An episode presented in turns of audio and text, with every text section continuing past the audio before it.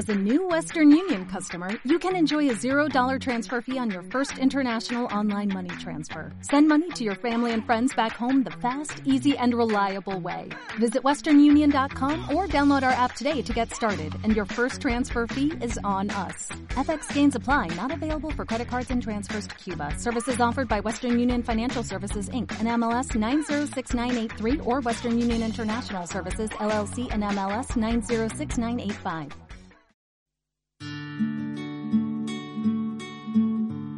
Exhortación Apostólica Gaudete Exultate del Santo Padre Francisco sobre el llamado a la santidad en el mundo actual. La actividad que santifica.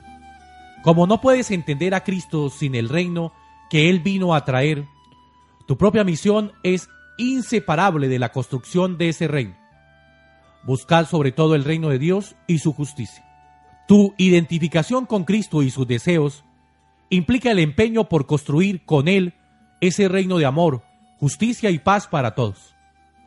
Cristo mismo quiere vivirlo contigo en todos los esfuerzos o renuncias que implique y también en las alegrías y en la fecundidad que te ofrezca. Por lo tanto, no te santificarás sin entregarte en cuerpo y alma para dar lo mejor de ti en ese empeño.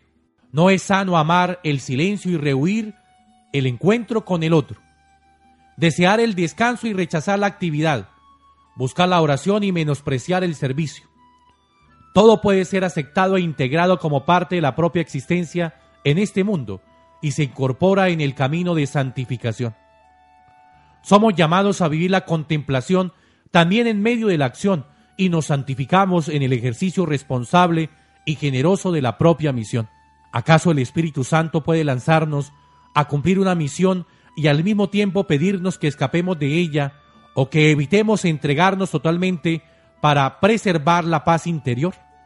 Sin embargo, a veces tenemos la tentación de relegar la entrega pastoral o el compromiso en el mundo a un lugar secundario, como si fueran distracciones en el camino de la santificación y de la paz interior. Se olvida que no es que la vida tenga una misión, sino que es misión. Una tarea movida por la ansiedad, el orgullo, la necesidad de aparecer y de dominar, ciertamente no será santificador. El desafío es vivir la propia entrega de tal manera que los esfuerzos tengan un sentido evangélico y nos identifiquen más y más con Jesucristo. De ahí que suele hablarse, por ejemplo, de una espiritualidad del catequista, de una espiritualidad del clero diocesano, de una espiritualidad del trabajo. Por la misma razón, en Evangelii Gaudium quise concluir con una espiritualidad de la misión. En Laudato Si, con una espiritualidad ecológica. Y en Amores Letizia, con una espiritualidad de la vida familiar. Esto no implica despreciar los momentos de quietud, soledad y silencio ante Dios. Al contrario, porque las constantes novedades de los recursos tecnológicos, el atractivo de los viajes, las innumerables ofertas para el consumo. A veces no dejan espacios vacíos donde resuene la voz de Dios.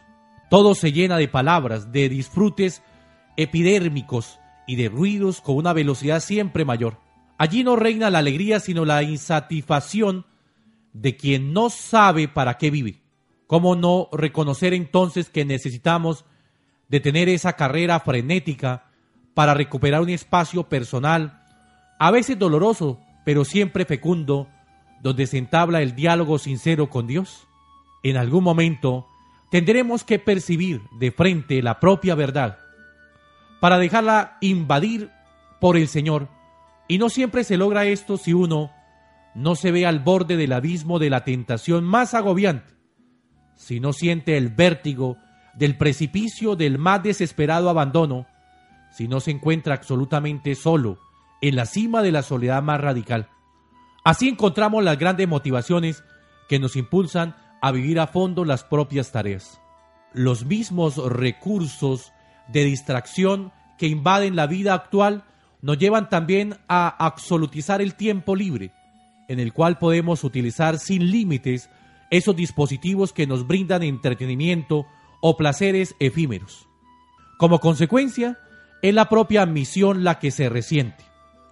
Es el compromiso el que se debilita. Es el servicio generoso y disponible el que comienza a retasearse. Eso desnaturaliza la experiencia espiritual. Puede ser sano un fervor espiritual que conviva con una sedia en la acción evangelizadora o en el servicio a los otros. Nos hace falta un espíritu de santidad que impregne tanto la soledad como el servicio, tanto la intimidad como la tarea evangelizadora, de manera que cada instante sea expresión de amor entregado bajo la mirada del Señor. De este modo, todos los momentos serán escalones en nuestro camino de santificación. Exhortación apostólica Gaudete Exultate del Santo Padre Francisco sobre el llamado a la santidad en el mundo actual.